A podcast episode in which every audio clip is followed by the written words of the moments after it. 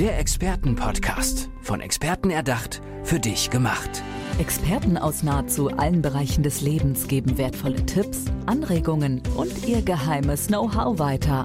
Präzise, klar und direkt anwendbar. Von A wie Affiliate bis Z wie Zeitmanagement. Der Expertenpodcast macht dein Leben leichter. Willkommen zurück zum Expertenpodcast und ich habe für euch heute wieder einen sehr spannenden Gast, der auf jeden Fall eine sehr, ich sag jetzt mal, gute These dabei hat. Er sagt, Immobilien machen glücklich. Und dann kommt dann sowas, was ich als Klammer interpretiere, wenn es die richtigen sind. Ähm, die Rede ist von Ralf Hoffmann. Schön, dass du hier bist. Dennis, ich freue mich total, hier sein zu dürfen und dieses spannende Thema mit euch zu teilen. Ihr habt es gerade schon gehört, diese Stimme, Leute, der könnt ihr jetzt auf jeden Fall in den nächsten Minuten lauschen. Es wird großartig. Er hat nicht nur eine gute Stimme, sondern er ist auch Immobilienmentor. Jetzt müssen wir ganz kurz vielleicht darüber sprechen. Was genau ist denn ein Immobilienmentor? Ein Immobilienmentor ist jemand, der hoffentlich möglichst viel Ahnung von Immobilien hat. Das habe ich, weil ich das seit 40 Jahren mache. Das heißt, ich kenne alle Höhen und Tiefen des Marktes und äh, investiere in eigene Immobilien. Und dieses Wissen gebe ich weiter als Mentor an ähm, an möglichst junge Leute zwischen 25 und 35, um sie an die Hand zu nehmen, die richtigen Entscheidungen in, bei Immobilieninvestments zu treffen. Okay, ich glaube, da sind wir auch gerade in einer sehr interessanten Zeit dafür. Zum einen, du hast ja gerade gesagt, dass die Menschen, die sich an dich wenden, eher jüngere Leute sind. Das ist ja auch so ein Alter, wo man sich niederlässt, wo man vielleicht irgendwie gerade geheiratet hat, vielleicht irgendwie das erste Kind oder die ersten zwei Kinder hat, wo man einfach sesshaft wird, wo man so sein eigenes Nest für sich und die kleine Familie bauen möchte. Zum anderen ist es aber natürlich auch so, dass wir in einer sehr, sehr uh, krisengeschütteten Zeit leben in der eine Krise die nächste jagt, äh, wir eine Inflation haben, wir eine explosionartige Vergrößerung von Energiekosten haben. Also ich glaube, da das ist wirklich eine Zeit, die viele Leute als sehr unsicher erleben und sich da irgendwie die Frage stellen, wie kann ich irgendwie mein Geld irgendwie bestmöglich sichern? Ja, das sind die Fragen, die ich beantworten kann. Ähm, Krisenzeiten haben wir immer. Also im Grunde genommen, ich nochmal, ich bin seit 40 Jahren am Markt, ich kenne eigentlich immer nur Krisenzeiten, weil irgendwie klingt das wahrscheinlich für die äh, Werbeleute besser. Ähm, eine, ein Ruhepol in Krisenzeiten sind Immobilien, weil gewohnt wird immer. Ne? Mhm. Und ähm, wir verlieren ja im Moment nicht so viele Leute. Also es sollen zwar immer weniger Deutsche werden, aber durch den Zuzug haben wir auch immer wieder genügend Wohnungsbedarf ähm, äh, in, in Großstädten umso mehr, in Dörfern natürlich dann etwas weniger. Und da muss man halt unterscheiden, was kann ich da machen. Mein Hauptklientel oder meine, meine Zielrichtung ist jetzt nicht die Beratung in, äh, welches Einfamilienhaus soll ich mir kaufen oder wohne ich mit meiner Familie in einer Eigentumswohnung. Meine Zielrichtung ist, in Immobilien zu investieren, um irgendwann von den Mieten leben zu können. Und das ist ganz entspannt. Okay. Und würdest du sagen, jetzt gerade ist auch ein ganz guter Zeitpunkt, weil jetzt sind ganz viele Leute ja so am Überlegen, so, ja, bringe ich mein Geld noch zur Bank, horte ich es vielleicht bei mir unterm Kopfkissen oder investiere ich in eine Wohnung? Sehr spannende Frage, weil die, die ganz heiße Immobilienzeit ist ja eigentlich vorbei. Im Moment also sind wir über dem Peak der Preise. Der Markt, also je nachdem, welche Zeitung man liest, der Markt bricht zusammen und die Blase ganze, platzt. Die Blase ist geplatzt, das ja. Vermögen wird vernichtet und ich weiß nicht was alles. Äh, cool down. Ähm, es gibt immer eine Zeit, es gibt immer einen Markt, es gibt immer einen Berechnungsfaktor. Wenn die Zinsen tief sind, sind die Preise hoch. Das heißt, es zum Schluss kommt immer der gleiche Cashflow raus. Sind die Zinsen hoch, sind die Kaufpreise der Immobilien tief. Wer vor ein, zwei, drei Jahren gekauft hat zu Hochpreisen, zehn Jahre lang sein Investment laufen lässt, hat kein Problem. Der hat auch heute keine Krise, außer er würde gezwungen werden, heute eine Immobilie verkaufen zu müssen. Dann hätte er vielleicht 20 Prozent Verlust. Der, der heute eine Immobilie kauft, ja, der muss den Kaufpreis richtig verhandeln, muss auf die Chance warten, verkauft wird immer mal was. Und wenn er dann die richtige Immobilie zum richtigen Preis kauft, hat er auch wieder seinen Cashflow, hat seine 10, 20 Jahre Ruhe und entwickelt sein Vermögen. Okay, jetzt gibt es natürlich auch eine Frage, die sich jetzt Menschen wie ich stellen, die jetzt vielleicht nicht unbedingt so vom Fach kommen, sondern einfach wirklich blutige Laien sind. Angenommen, ich möchte jetzt eine Immobilie kaufen, würdest du empfehlen, eine Immobilie zu kaufen, in der ich dann quasi auch selber einziehe mit meiner Familie oder alleine oder je nachdem, in welcher Konstellation ich wohne? Oder ist es besser, einfach eine Immobilie zu kaufen und die dann zu vermieten?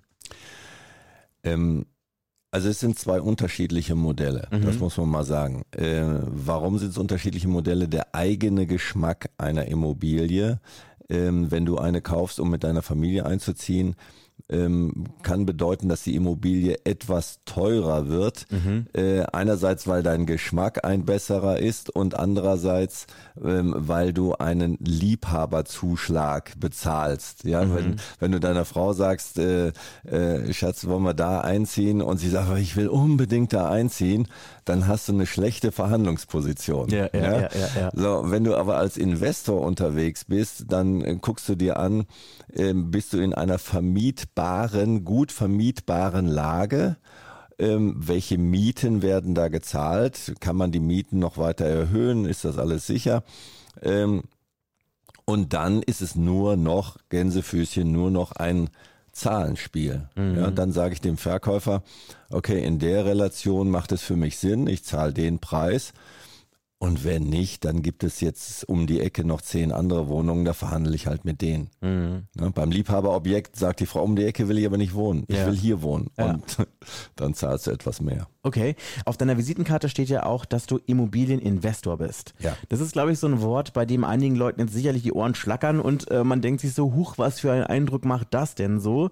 Was würdest du erstmal so insgesamt sagen? Was ist denn zum einen erstmal der Unterschied zwischen einem Makler und einem Investor? Und was denkst du, warum Leute immer so Vorbehalte haben, wenn sie dieses Wort hören? Immobilieninvestor. Das ist eine sehr gute Frage. Fragen, gehen wir erstmal zum Thema 1, Makler. Der, äh, es, es gibt sicherlich äh, gute Makler, ich will jetzt gar nicht über die Makler reden, aber die haben ein, natürlich ein Problem. Äh, sie können nicht so gut steuern, das Geschäft steuern. Das heißt, sie haben einen Verkäufer, der verkaufen muss und sie haben einen Käufer, der kaufen muss. Und beide können sich noch entscheiden, den Deal platzen zu lassen bis zur letzten Sekunde dann hat der Makler gar kein Geschäft. Das ist etwas, was ich nicht wollte. Mhm. Ich bin ein sehr freiheitsliebender Mensch, entscheide gerne und wenn ich schnell entscheide, möchte ich dafür auch entlohnt werden. Das heißt also, mir geht es jetzt nur noch darum, einen Verkäufer zu finden, der eine Immobilie zu den Preisen verkauft, wie zu denen ich kaufen möchte. Und dann investiere ich in diese Immobilie und habe sie dann. Danach entscheide ich, was ich mit der Immobilie mache. Natürlich entscheide ich schon vorher. Ich habe schon Exit-Strategien, bevor ich das Investment tätige. Aber ich habe das Investment als solches in der Hand. Ich mhm. steuere es und nicht irgendjemand anderes.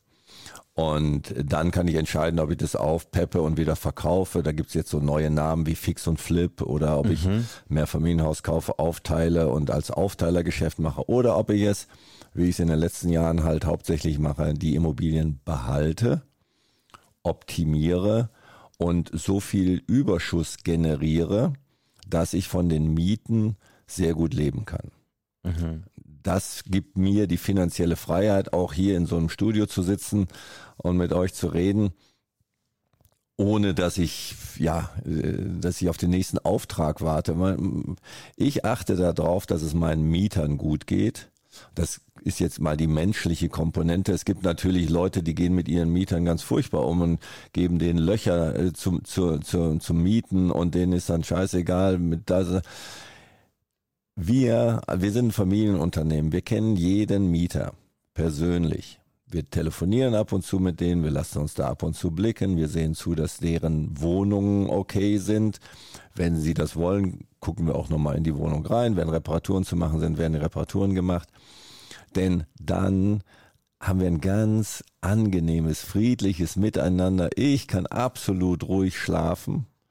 Ähm, Und ich freue mich jeden Monatsanfang, wenn die Mieten kommen, dass sich die Konten füllen und Ja. die Mieter glücklich sind. Ja, das hört sich auf jeden Fall nach einer sehr optimalen Vorstellung für die Zukunft an. Ähm, lass uns dann vielleicht noch über das Image sprechen. Also Mhm. ist es wirklich so, dass das so ein medial erzeugtes Ding ist oder ist das einfach so eine Angst, die so in der Mieterseele irgendwie brennt, dass man an so einen ganz schlimmen Investor gerät? Oder was meinst du, woran liegt das? Schlechte Nachrichten verkaufen sich viel besser als gute Nachrichten. Ja, also erstmal muss man wissen, äh, es wird über ähm, Gesellschaften gesprochen, große Gesellschaften mit Deutsche Wohnen, Vonovia und so weiter, die das und das und das mit ihren Mietern machen. Äh, dann wird über Nebenkostenabrechnungen gesprochen, die falsch sind. Ähm, dann gibt es Mietervereine, die sich über alles Mögliche aufregen. Das ist alles äh, schlechte Nachrichten, die sich besser verkaufen lassen. Würde man das jetzt prozentual mal einsortieren, wie viel Mieter betrifft es denn? Dann bist du bei einer geringen Prozentzahl. Äh, umgekehrt äh, gibt es ja auch Leute, die sagen, nee, in Immobilien will ich nicht investieren. Dann habe ich diese Mietnomaden, dann habe ich die, die unsere Wohnungen zerstören, dann habe ich, ich weiß nicht was für Schäden und so weiter. In den letzten 40 Jahren habe ich über 1500 Wohnungen gekauft und viele davon wieder verkauft. Ich habe 1650 Wohnungen verwaltet. Ich habe über 100 Wohnungen im eigenen Bestand. Das, wovon dort immer gesprochen wird, kommt so selten vor, dass ich jeden beruhigen kann. Es kann mal passieren, dass du Mietnomaden hast, aber die Wahrscheinlichkeit ist fast wie ein Sechser im Lotto. Da muss ich mal ganz ehrlich sagen, vielen, vielen Dank, dass du das gerade ansprichst, weil das wäre mir meine nächste Frage gewesen, weil zum Beispiel, ich kenne es jetzt ja auch, ich habe jetzt gerade auch nach einer neuen Wohnung gesucht und man muss sich ja vor dem Vermieter, vor der Firma, die diese Wohnung anbietet, ja wirklich regelrecht nackig machen und man wird ja quasi als Mieter schon unter so einen Generalverdacht gestellt, dass man irgendwie seinen Zahlungen nicht nachkommen könnte oder dass man ein Mietmonade ist oder sonst irgendwas. Also du sagst quasi, sowas kommt so gut wie gar nicht vor. Wenn sich ein Mieter bei uns bewirbt, muss er sich auch nackig machen. Ja, warum? Wir möchten wissen, ob er überhaupt weiß, ob er sich die Wohnung leisten kann oder nicht, weil wir, wir wollen kein Problem haben. Weder wollen wir ein Problem mit dem Mieter, noch wollen wir, dass der Mieter ein Problem mit uns hat. Ja, wir wollen friedliches Zusammensein haben. Dann wollen wir wissen, ob der Mieter in die Immobilie passt. Ja, das, du hast in jedem Objekt hast du so ein bisschen eine andere Vibration und dann passt die eine Familie besser rein als die andere. Und dann hast du wieder Ruhe im Haus. Größere Unternehmen können das nicht ganz so abbilden, ähm, wenn du die Vermietung fremd vergibst, dass dass es nur, dass, dass derjenige, der für dich vermietet, nur auf die Provision aus ist, kann das auch schon mal anders laufen. Aber ich empfehle immer, wenn du eine, eine Wohnung zu vermieten hast, klar, der Mieter muss sich einmal strippen. Wenn er das nicht tut, muss ich sagen, dafür gibt's genügend andere Mieter, die das tun. Dann hast du ein gutes Verhältnis, eine Offenheit, eine Klarheit, dann sprichst du die ganzen Themen auch sauber an. Okay. Du hast jetzt gerade schon äh, ein Wort äh, hier in den Raum geworfen und zwar Empfehlungen. Und ich gehe jetzt einfach mal weiter und äh, streue noch ein weiteres hinzu, Tipps. Und äh, Tipps gibt's in deinem neuen Buch, was rausgekommen ist, was den sehr spannenden Titel trägt, Millionen mit Immobilien. Ja. Erzähl mal. Ich, in dem Buch Millionen mit Immobilien habe ich im Grunde genommen meine komplette Lebensgeschichte, Immobilienlebensgeschichte runtergeschrieben, meine Einstellung zu Immobilien und womit ich die besten Geschäfte gemacht habe. Also in dem Buch steht unter anderem drin, ähm, äh, Definition von vermietungssicheren Lagen. Was verstehe ich darunter? Was ist ein Mieter? Was, oder wie sollte ein Mieter sein? Was sind die No-Gos? Wie baust du dir einen Immobilienfunnel auf, um irgendwann mal zu sagen, okay, gut, ich muss mir das, das, das, das alles ansehen oder das, das, das, das, das machen, aber das wird dann irgendwo automatisiert, dass zum Schluss nur noch ein, zwei, drei, vier, fünf Wohnungen rauskommen oder Häuser, was noch besser ist, also Mehrfamilienhäuser rauskommen, um in der in der sicheren Entscheidung zu sein. Es geht Immobilien sind etwas, was dir Sicherheit gibt. Kaufst du allerdings die falschen Immobilien, Das kann schon zum Albtraum werden, oder? kann es ein Albtraum werden, ja. Und deswegen bin ich halt auch Immobilienmentor, weil wenn man mein Buch gelesen hat und irgendwann vielleicht mal zu einem Webinar kommt, ein bisschen mehr Informationen macht und möglicherweise dann auch mit mir weitergehen will in einem ähm, äh, Programm, dann hast du mich regelmäßig im Zoom und kannst deine Immobilien vorstellen, die du aus deinem Filter gezogen hast und sagst, ist das was? Und dann gucke ich drauf und es ist so, ich habe letztens noch einem gesagt, weißt du, wenn ich mit 30 Stundenkilometer im Auto an deinem Haus vorbeifahre, sage ich dir, zehn Meter weiter mehr als du über dein gesamtes Haus weißt. Ja, das ist halt Erfahrung. Ja, ja, ja, ja, ja. Und dann kann ich dir genau sagen, was geht und was nicht geht. Und die Sicherheit, die gebe ich dann gerne weiter. Und dann bist du komplett entspannt.